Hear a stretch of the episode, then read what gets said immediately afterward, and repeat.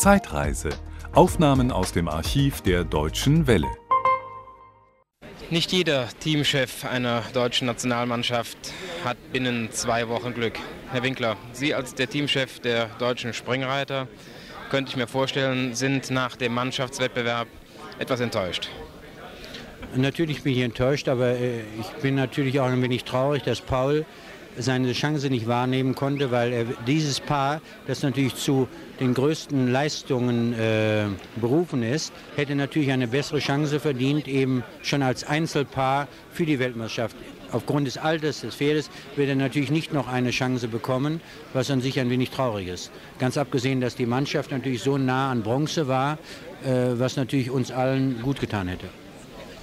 Sie sind äh, mit Paul Schockemöhle als dem Star Ihrer Mannschaft in diesen Mannschaftswettbewerb reingegangen und hatten zwei Neulinge dabei, auf die Sie nicht so sehr gesetzt haben wie auf die großen erfahrenen Reiter. Und ausgerechnet der erfahrenste Mann scheitert dann und gibt sogar auf. Ja, weil äh, habe das schon gesagt. Toni Schumacher ist auch nicht äh, mit Absicht unter dem Ball hergelaufen wie ein Anfänger. Äh, das ist eben, wer so groß spielt und so viel Druck eben äh, auf sich hat, eben wie Paul, war einer der Favoriten. Wenn man groß spielt, kann man auch mal eben ein, ein, ein, eine Flanke unterlaufen. Gell? Und, oder so etwas kann mal passieren. Dass es eben gerade jetzt passierte, im auf eigenem Platz, ist natürlich traurig.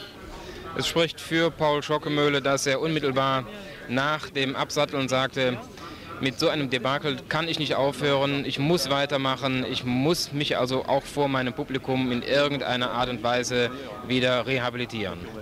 Äh, ich glaube, das, das, ist auch also, günstig für Sie. Das ist, äh, das ist doch äh, gar keine Frage, wer den Sport kennt. Ich sage, man gibt so einen Spruch, wir haben äh, eine Schlacht verloren, aber nicht den Krieg.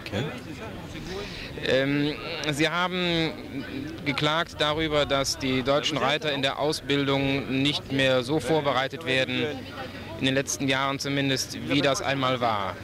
Wird es wieder anders werden? Können Sie die Impulse setzen? Das ist ganz klar. Das ist eben äh, erkannt, besprochen, beschlossen und wird in die Tat umgesetzt. Mit mir und mit allen, die damit zu tun haben. Lässt sich das aber auch schon innerhalb der nächsten zwei Jahre im Hinblick auf die Olympischen Spiele realisieren? Wir werden natürlich versuchen, wir werden natürlich versuchen, ähm, für die, mit Hinblick auf die Olympischen Spiele zumindest eine schlagkräftige Mannschaft äh, für Seoul vorzubereiten, was natürlich schwierig ist, aber wir werden es versuchen. Und äh, Niederlagen haben natürlich auch ähm, äh, Vorteil, eine, äh, ähm, einen Vorteil. Es hat also Nachteil und Vorteil. Jetzt ist jeder, jeder, jeder wach geworden und wir werden auch die letzte Hilfe äh, bekommen, die notwendig ist, um dieses Ziel zu erreichen, was vielleicht ein wenig schwieriger wäre, wenn wir gerade so wieder mit dem blauen Auge davongekommen wären. Jetzt weiß jeder, dass wir also wirklich Hilfe nötig haben und da wir ehrlich bereit sind zu arbeiten und ähm, uns auch der Kritik stellen, äh, glaube ich, dass wir, ein, dass wir eben die nötige äh, Rückhalt auch bei allen Leuten oder äh, Instanzen haben, die dafür nötig sind, uns helfen. Das war ein Podcast aus dem Archiv der Deutschen Welle. Schön, dass Ihnen das Angebot gefallen hat. Empfehlen Sie uns doch bitte weiter. Deutsche Welle.